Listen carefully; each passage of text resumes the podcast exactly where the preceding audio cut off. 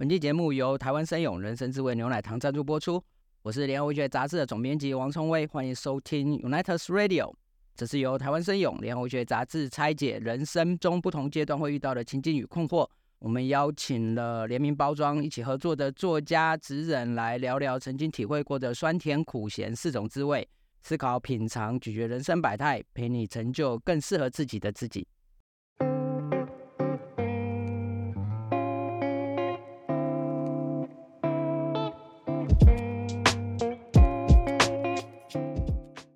嗨，大家好，我是联合文学杂志总编辑王崇威，欢迎收听第四集的 Unitas Radio。这一期我们邀请到这一次也一起参与了联名包装创作的作家海苔熊，跟我们一起聊聊生活人生滋味里面甜的部分。另外，我们想要听他谈一谈他人生的冒险的一些经验。那我们欢迎海苔熊。Hello，大家好，我是海苔熊。海苔熊其实是非常有经验的 Podcast 的主持人。诶你的麦克风歪了。好，这个海苔熊是一个心理咨商师，嗯但是你原本念的是正大哲学系，对不对？对，所以也算是一个很很巧妙的转换。我以前是念台大哲学系的，哦，那时候对怎么会跟我一样想不开？这就是最有趣的地方。我看到你的简历的时候，你本来是读正大哲学系，后来就转心理系嘛，对不对？我念大一升大二的时候，也去问了要怎么样升、怎么转心理系对对，怎么转心理系？那时候他就是台大心理系啦，嗯，就发现这个他要求分数太高了，没办法转，所以只好继续念哲学系。嗯，为什么？为什么会想要转心理系？哎、其实我那时候念哲学系，想要回答一个人生问题。嗯我不知道，同样就是同行出身，你可不可以回答这个问题？就是说，你觉得对你来说，这世界上有不会消失的东西吗？我念哲学系的时候完全没想过这个事情。哎、屁啦，不是西洋哲学史都会学吧？没有没有没有，我念哲学系的只是想要当罗志诚的第二代而已。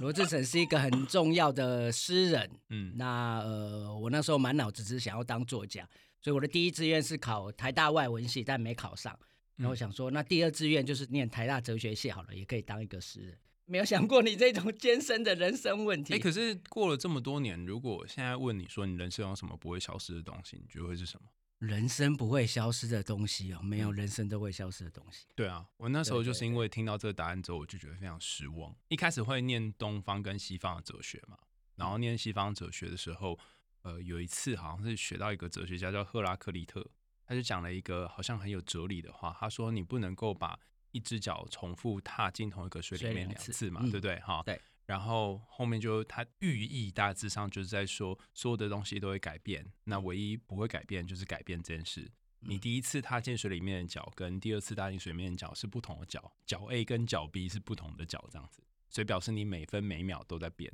嗯血液的细胞，我们上一秒进来到现在已经是不同的个体了。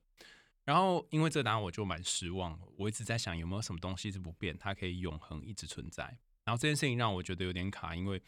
我觉得如果有这样的东西，我好像就可以找到一种安全感。那后来我就去问老师，然后老师花了很长的时间跟我讨论之后，他就说你要的答案不在哲学系。呃，我就问他说那那在哪里？他说你应该要去图书馆找找看。那图书馆第零柜总论，然后就哲学嘛，嗯然后再来第一就是心理，嗯，所以就把第零柜看完之后，翻到第二柜就继续看，然后读一读读一读，就哎、突然读到一个很厉害的东西，当时觉得很厉害啦，叫做 Stanford 的爱情三元论。然后他就说，呃，很多人从以前就在讨论说爱情是什么，然后各式各样的组成因素，然后都莫衷一是。那 Stanford 他就说啊，你们这些笨蛋啊，告诉你大家很简单的，就爱情就是三个元素，就是亲密、激情跟承诺组合起来就对了。然后那时候真的是有一种豁然开朗的感觉，感觉好像很复杂的东西可以用很简单的方式去说明，我就觉得哦，心理学好吸引我。于是我就回去再找教授，然后教授就跟我说，可能你想要找的并不是真正吸引你的，并不是不会消失的东西，是不会消失的关系。有没有什么人际关系不会消失？所以我就开始踏上了想要寻找不会消失的关系的旅途。跟你有一点像，就是说一开始要转的时候，也会觉得有点卡卡的，不是考不过，是因为有点不习惯。我那时候有听同学去考呃心理系的考试，期中考、期末考的题目都是选择题。嗯我们以前考哲学系的考试好像从来都不会出选择题嘛，一定都是申论题啊。这可能就一题两题，然后让你从头写到尾。对，没错嘛。写什么东西的？对，比如说 有写就会过了。对，没 没没有不一定有写就会过了，是吗？我们有写就会过了。如何定义五？一二三四五的五，就这样，五十分，这超难嘛。然后还有 如何定义爱，然后就这一题就五十分，我靠，超难的，就这样。然后我就觉得这非常非常困难，然后也一直找不到答案。后来就在心理系找答案，所以就开始试着走这条路。可是因为心理系的题目都是选择嘛，然后你就会觉得说，哦，好像人生有标准答案，可又有一点不太习惯，就觉得说，好像人生真的有标准答案吗？有有吗？就没没有，因为看起来系上的考试，他就会问说，那根据就是偏见形成的过程，哈，叫他考偏见，那人为为什么形成偏见？A、B、C、D、E 五个选项，嗯，然后就让你选出最适合答案。可是其实人会形成偏见的原因太多了。但当时他可能就根据一些理论跟你说，按照这个理论底下，你应该要选哪一个答案。当然后来学了比较多之后，就会知道说，其实人生有很多的变化，不是像心理系一开始考的那些选择题这么简单。但因为一开始要念这些基础的东西，所以他初始大一、大二都会出选择题。当然到大三、大四以后就会也一样出申论题。嗯，只是刚开始他会用一个比较基础的方式让你了解。但是这蛮吸引我的，因为本来是不确定的东西，突然变确定了。可是也让我觉得有点彷徨，就是人生难道就需要这么确定吗？所以我们直接跳结论好了。所以这个有永远不会结束的关系吗？我后来这几年在念心理系这么长时间之后，好像找到了一种答案。以前大家都会说不会消失的关系是跟你自己的关系嘛？可是这里又有一个问题，因为你每分每秒的自己都在改变，所以这件事情也是会改变的。对，就像你说的嘛，细胞随时都会一直消灭嘛，又长成新的嘛。所以依照这个一种哲学性的思考的话，我们可能过几年就不是现在的人了嘛，对不对？因为它就是全部都替换掉了嘛，就不是你现在自己的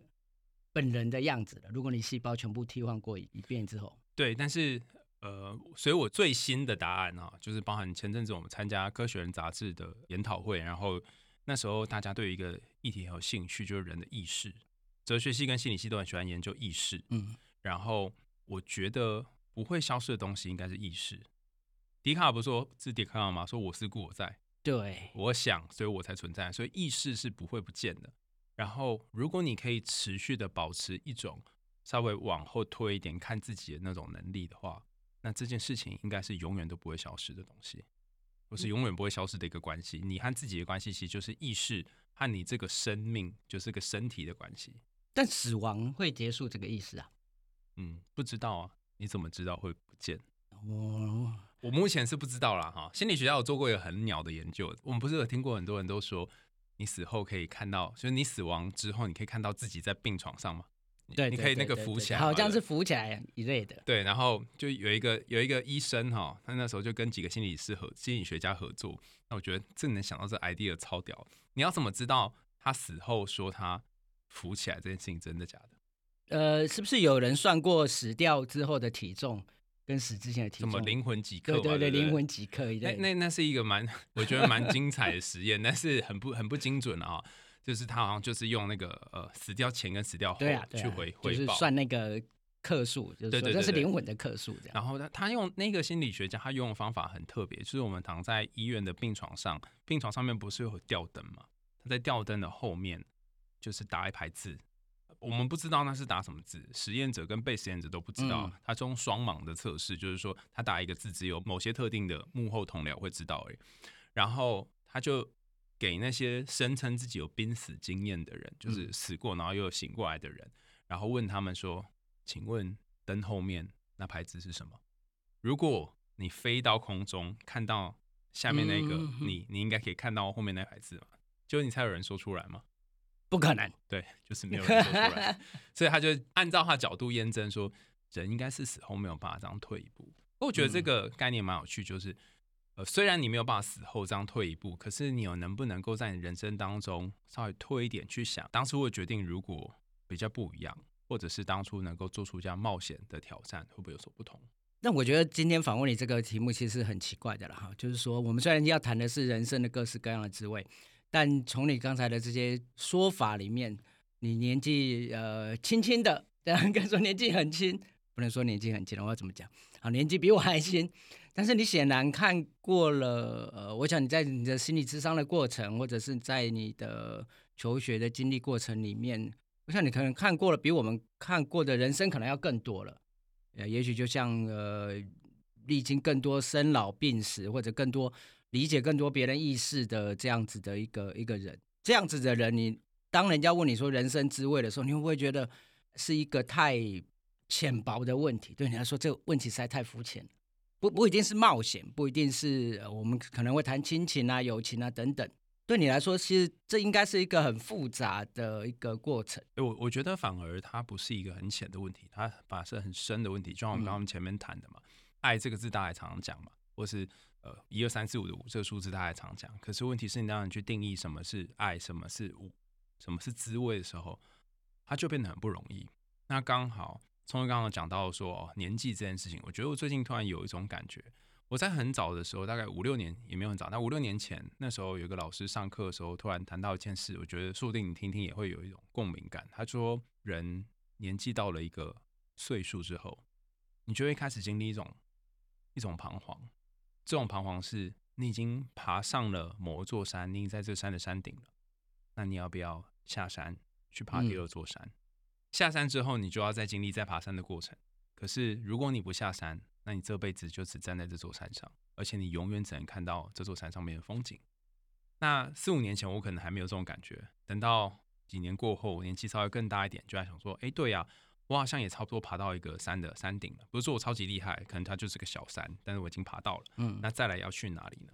我觉得在这两次爬山当中的滋味，就是你爬第一座山，然后到爬第二座山之间，甚至你要下山。这些过程都是每一个年纪里面的人会遇到的困难，然后这些困难看起来好像很卡、很辛苦，可是它也因为很卡、很辛苦，你可以从当中感觉到不同的东西。那最近的心理学很喜欢谈一个一个词哦，正向心理学很喜欢谈一个词叫做品味 （savory），S 开头的一个单词哦，就是我们不只是吃糖果，不只是喝咖啡而已，我们是花我们的全部的身体的每一个细胞。去品味这个东西，嗯，那他发现，如果你比较能够品味你吃到的东西的人，一你会比较瘦。啊，对，因为你不是随便吃嘛，你不是用吞的，你是吃它，我们要细嚼慢。咽，对，然后二你的幸福感会比较高，嗯，同样吃一颗牛奶糖，别人可能得到五的幸福感，你可以得到五十。而且三，你就会比较省钱嘛，因为 你就可以花比较少的钱在吃上面。这跟跟生理反应真的很像，就是说你细嚼慢咽会比较有饱食感，这种感觉你好好的体会，你会比较容易有饱食感。对啊，所以再回到这个人生滋味上面，我就会想说，好啊，我们当然匆匆忙忙也可以过一天，但是你踏踏实实的在投入每一分每一秒，也可以当成是过一天。那你要选择狼吞虎咽的人生，还是细细品味每一颗糖果？嗯嗯。我想回到关系这件事情来讲哈，呃，我们呃一般人呢哈，当然不太会经历过什么很激激动的这种冒险生涯，嗯呃，我们大概呃，即使你要去南极旅行，你只要花个一百万，你大概就可以去南极旅行了，然后不太可能经历过那种以前的南极、北极的大冒险。但是我觉得我们人生里面有一种冒险是，其实就是关系、人际关系，不管是亲情关系、友情关系、爱情关系。呃，这当然，这个海苔熊这边都非常的熟悉。对你来说，什么样子的关系可能是你个人人生里面最大的冒险？呃，比方说，我们常常会听到说，家庭关系是会伤人的，对不对？这个你一定很清楚。呃，这种呃，比方说家庭治疗这样子的，所以在许多的方面，这种关系是会彼此伤害的。我们每一次要进入一个新的关系里面，都是一种很大型的冒险。即使我们这次要特别请你谈的是甜的这个事情，是我们跟所谓把它绑在家庭关系里面，呃，一个母女之间的一个这样的情境啊，或者是一个家庭里面的情境这样子的。虽然它是有甜的部分，但每一种关系，我觉得都是一种很，而且你必须每天都去历练的，对不对？因为你不是人生只有一种关系而已。对你来说呢？对你来说，哪一种关系是你觉得是最大的冒险？或者是当我们的听众没有遇到了这样子的人际关系，或者这种。呃，情感关系里面的冒险的时候，我们要怎么样去度过会比较顺利一点？我们录音的这段时间刚好是过年后的第二第二天上班日，嗯，然后很多人都会在过年这段时间跟家人有许多的联络，甚至原本没联络，开始又有联络，然后会被问东问西，这样已经经历过那些很像是在椅子上面坐如针毡，呃，这叫什么？那个枪林弹雨的时候，对对对对，就会被很多语言轰炸这样子。对，然后我觉得刚聪有讲到一件事情，我也是蛮有感觉的，就是啊，听众朋友，你也可以感觉一下，就是从你有经验以来到现在，可能十几岁、二十几岁、三十几岁，甚至更多岁数之后，你跟家里面的一个特定的人的关系，它有什么变化？每十年有什么样的变化？这件事情我觉得很有趣，就是说，像我小时候是，呃，我家就我跟我弟两个小孩，然后我弟是身体比较不好的人，嗯，然后我妈会非常非常照顾我弟，因为他常常体弱多病，那相对来讲，我就是比较不用被担心。然后再来就是因为功课很好，啊不是因为我真的很聪明，是因为我花很多时间在读书。然后我弟就是很比较不喜欢念书的那种，所以我妈也不太需要担心我的功课。那这件事情这样组合起来，就会长期下，我就会觉得，哎，我跟我妈的关系好像处于一种，一方面觉得我们的关系好像有点疏远，因为他不太需要照顾我，可是另外一方面又会觉得有一点不太知道要怎么靠近。然后我觉得这个不太知道怎么靠近的感觉，会让人有一种觉得你，你真的要跟他更亲近一点吗？或像你刚刚说的，那再亲近一点，会不会有有所伤害呢？会不会有所？侵害到你自己的一些权益或是控制感，这个担忧一出现，你就会有一点却步。嗯，就像我真是这几年才会意识到这件事。前大概呃，我很长一段时间，大家在过年的时候说什么呃，家人会说要生小孩啊、结婚啊，我都没有太多感觉，因为呃，男生可能可以到年纪更大一点，都还不太会有这种太多婚姻的压力，相对于女性来讲。嗯，但是这这一年，我不知道为什么，就是我妈可能看到我堂弟堂妹都结婚了，那我是我家最大的小孩。可是我还没结婚，然后她就会觉得说，她很想要抱小孩，然后他很想要有一个孙子或是孙女，然后可以让他在老时候花一点时间去跟他们相处。然后我其实很想跟他说，那你要不要再生一个？可是自己来比较快一点。对，可是我又没有办法这样讲，因为我知道他想要的是我生的小孩。那此时你就会面临一种两难，就是说，你如果跟他更靠近一点。他可能就会想要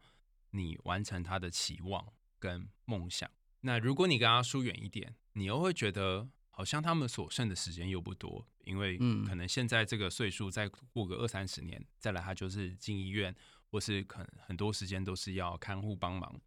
然后你已经可以看到远方的状况是这样，可是你又会有一点不甘心，说啊，那我真的要做呃，按照他的想法去做事吗？我觉得在这这当中的这个夹杂两难点是非常困难，但是对我来讲最大的冒险跟那个挑战是，有些时候人会进入心理学家社会比较，你跟另外一个人呃站在很类似的位置的时候，你容易做比较。比方说，我就会想到我弟，我弟也没有结婚，但他跟我妈的关系就非常好，他是可以跟我妈到现在他已经三十几岁还睡在同一张床上，就是他们可以一起睡觉。但我没有办法，我就会觉得好像哪里卡卡怪怪的，我就是不喜欢被。一个东西就是在旁边这个样子，那直到有一天呢，我感觉到一个好奇妙的，就像刚刚总编讲那个甜的感觉，是我从来没有感觉到。有一天，就是前一天晚上我工作到非常晚，然后隔天早上又很早就起来要去呃做另外工作，然后到晚上工作之间的下午有一个空档，就早上录音完，下午有一个空档，这个空档是刚好可以稍微休息一下。那当然，我可以选择去咖啡厅或干嘛，但那天我就想说，啊，不然回家好了。嗯，所以我就不知道为什么就有念头就回家，然后就是想说睡一下。平常我就会睡到我房间的床铺，但那一天我不知道为什么呢，我就觉得，因为可能太久没回来，所以房间全部都没有什么整理，都是很多的娃娃、棉被啊，被堆了很多东西。然后我妈就讲一句，她说：“那你要不要去睡我的床铺？”嗯，然后呢，她就帮我把东西都准备好，因为我睡觉要眼罩，然后很怕光，尤其是你是在下午这种时候睡觉，所以外面就会亮亮的嘛。然后她把东西都弄好，然后他就打开，虽然是我送他的水养机，但是就会把那个气氛营造好像很不错的样子。他从来不是一个会认真生活的人，可是他为了我想要睡，那可能 even 只有三十分钟到一小时，然后去弄了一个好像很舒服的环境。那老实说，我我那个下午其实没有睡得很好，嗯，因为我我在体会一种很奇妙的感觉，我好像从来没有这个滋味过。然后后来我睡了一阵子之后，因为床铺很大嘛，哈，然后他好像也想睡觉，他跑来睡。我的身高我可以看到，我可以看到他的他的两只脚露在棉被的外面，然后我也两只脚露在棉被外面，这张棉被上面就是四只脚嘛。我爸过世之后呢，因为他旁边就没有睡人，所以这张床再也没有出现过四只脚在床上的情形。嗯，然后在那一刻就在想，哇，我这辈子还可以看到几次这种我跟我妈妈脚四只，然后在床上被棉被这样盖着的时候，嗯我不确定还有多少次。然后那种感觉，你说是甜吗？我觉得是一种很微妙的感受，嗯就是有一点咸，有一点甜，但是又有一点酸酸的感觉。嗯，然后，所以到到现在我还非常记得这个画面，就是每次想起就会觉得哇，对啊，那还有多少次这样的画面呢？我从来没有这样的经验，但我在想，这个会不会呃是不知道是东方人或者台湾人跟这个呃父母的关系向来不会这么紧密呢？还是事实上是有的？就是说这种呃，比如表达爱的方式啊，拥抱啊，呃，甚至呃亲吻啊等等，这个在以我们说是民族性嘛，或者是在我们的呃人格的养成里面，还是因为我们年纪稍微再长一点的关系，所以其实不太会经历过这样子的。哎，你这个问题让我想到一个点，我以前从来没有这样想过。当你刚刚这样问之后，我突然想到一件事，就是西方的亲密关系、家庭、朋友，经常会讲到一个概念，叫做呃亲密感，就是 intimacy 这个英文字。就我们刚刚讲 Stenberg 的其中一个概念叫做 intimacy。在我们文化当中，这些肢体的亲密或人跟人靠在一起的亲密好像很少嘛。可是有趣的是，我刚刚突然想到，在我们文化里面的亲密，通常用另外一种形式来展现。呃，先前我有一个老师叫做叶光辉教授，他提一个概念叫做关系自主。关系自主，用我所理解的方式来说，就是你跟你的家人不一定真的有很多肢体上的亲密，你也不一定会说我爱你。但当他们说我想要有一个小孩的时候，比如我想要抱个孙子，嗯嗯或想要抱个小孩的时候，你会认真的考虑说，你是不是该为你的家人生一个孩子？嗯嗯但是这件事情在至少美国的文化当中是不会出现的。嗯，这是是另外一种奇妙的亲密呢？这个现在讲会变情绪勒索吧？没错，对对大家都会觉得是情绪勒索。现在我们一过年就有很多年轻人就要饱受这种情绪勒索的，对所以那个是有一个拿捏的紧张感。我觉得这件事情最有趣的是，当初叶光辉老师提出的概念的时候，被大家打到死，就是觉得他那那时候情绪勒索这个词有了，但是没有那，么好因为是最早是苏神提出嘛，后来是因为我朋友对对募资他写那个中文版情绪勒索之后，他自己再加上台湾的一些亲情跟孝道，所以混在一起，你会觉得说好像有一些不是那么舒服的意味哈。嗯可是实际上，因为情绪勒索，你真的要两个人都有感觉到情绪要压力才行。那在叶光辉老师的论述里面，他还提了提的那概念，我我到目前为止还是蛮蛮信服的。哦嗯他说，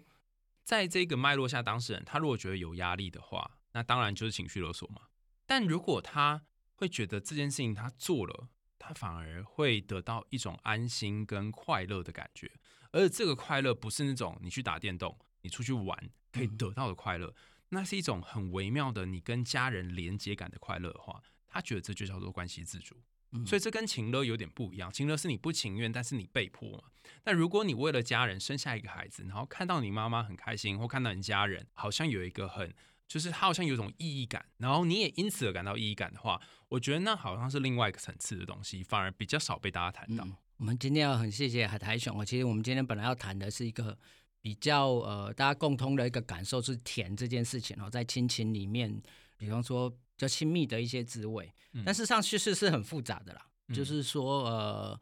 刚才他讲到了这种关系自主啊，或者是呃，我觉得说这可能在民族性上，我们其实不太容易那么表达出那种。所谓的呃肢体上的拥抱，这种产生的这种呃很热切的这种热切又直接的一种甜蜜感的哈。嗯那呃，反而是用一种旁敲侧击的语言，或者是彼此的一种默契所达成的这样子的一个的一种滋味吧，一种家庭关系，或者各种关系也也许都是啦哈。也许我们在爱情关系里面比较学习了西方的比较更公开的一种表达的方式，可在亲戚里面却不太一样。那我觉得这种甜的滋味，也许是真的非常有层次的哈，非常丰富的，不是只是说只是约跨在一个。呃，简单的一个感官里面这样子，嗯，像这是我们赞助商弄的这个草莓口味的，就它算是写甜嘛，然后是草莓加卡士达。我那时候看到这个组合的时候，觉得很有趣。你知道，呃，我有一次问过一个我有个朋友，他是在做甜点的，我就问他说，为什么甜蛋糕是甜的嘛？嗯上面要放水果。然后他说，如果你在甜的东西上上面再放甜的东西的话，你会感觉不出它的特别跟好吃。嗯，但你在甜的东西上面放一个酸的东西的话，你就会得到一种好像对称于这个酸而出现的甜的感觉。所以草莓有时候酸酸甜甜，它一定要两个味道混在一起。然后那时候他讲这，我觉得哎，果然是甜点师啊，讲话都这么这么暧昧，然后你也不知道那是什么。直到我最近听到有首歌哈，大家可以去 YouTube 搜寻，叫做《槟榔花》。那那 MV 拍的非常感动，就是他在讲一个被爷爷带大的孩子，应该是女生，女生啊，她有一天要出嫁，然后她就回到他爷爷的槟榔摊，那个槟榔摊是养他长大的槟榔摊。他希望他在出嫁那一天，能够在槟榔摊跟爷爷一起拍一张照片。呃，他把新郎官就是一整群人都带下去，准备要拍照的时候，他爷爷就骑着多巴就走掉。然后他一直很困惑，他不能理解为什么要做这件事。后来他才知道，爷爷他是去骑到，因为他是一个小镇很远的一个连锁店去买了一桶炸鸡，然后他再找他爷爷，他拿着那桶炸鸡，他爷爷拿着那桶炸鸡，他们俩坐在路边就一边吃一边哭。为什么呢？因为那是他每一次小学放学回家的时候，爷爷会在公车站牌旁边等他的拿的那一桶炸鸡。所以你可以感觉到这个年轻人，虽然他要结婚了，他想要的那种家的甜蜜的感觉，他爷爷并没有第一秒满足他，因为他就跑走嘛，他就可能不喜欢拍照，他觉得很烦呐，他觉得自己很丑啊什么之类。可是他想要用另外一种甜来给他的呃孙女，就是去买一桶炸鸡。我觉得如果只是说哦，我们一起拍照很快乐，这个画面是只有甜而已。对，但它剧情的设定再多了一个好像不是那么一致的。层次，你就会觉得这个甜被用一种某种方式衬托出来。嗯，好，那最后一个问题，我要问你，刚才你自己问的那个问题，就说你已经爬上了一座小小的山丘了，要吗？接下来要往下走，再爬一个新的山，一个新的冒险吗？其实我一直在想，哈，就是这两座山之间有没有什么电缆车之类的？你就可以少奋斗二十年一类的吗？对，就阿姨，我不想努力了，可以直接滑过去哈。但你刚刚问那一句的时候，我第一秒的感觉是，我虽然是爬上这座山，可是我在爬山的过程当中，我可能都一直在想我要怎么样爬到山顶，可是我都没有认真的去看这个山里面其他的滋味，比方说有没有什么动物啊，有没有什么植物啊，所以有一种可能就是回过头来再来检视这座山，让下山它不只是下山而已，这个下山的过程你还可以。看到你未曾认识过的这座你已经爬过的山。好，那今天非常谢谢海苔熊跟我们分享非常复杂的甜的滋味哈，它不只是只有甜而已，还有关机自主，然后还有可能还要带一点酸味，可能甚至要带一点咸味的，你才有可能真正品尝到一个关系里面的甜味。那这关系对我们来说也是一个每不是每个人都会经历什么轰轰烈烈的事情，但你每一天跟每个人相处的方式。或者进入到不同的关系里面，都是一种新的冒险哦。那我们也希望在这种冒险里面，你就可以找到自己的甜味。那么下一集我们会邀请到也是参与联名包装的合作作家任明信来聊聊第三个人生滋味——苦味。那也就是法式焦糖布雷口味的牛奶糖。我们下一集见，拜拜，拜拜。这集的拷问结束了，请大家追踪订阅我们联合文学杂志和森永的联名新款牛奶糖，即将在 Seven Eleven 超商独家上市。记得去买一款专属你人生滋味的牛奶糖。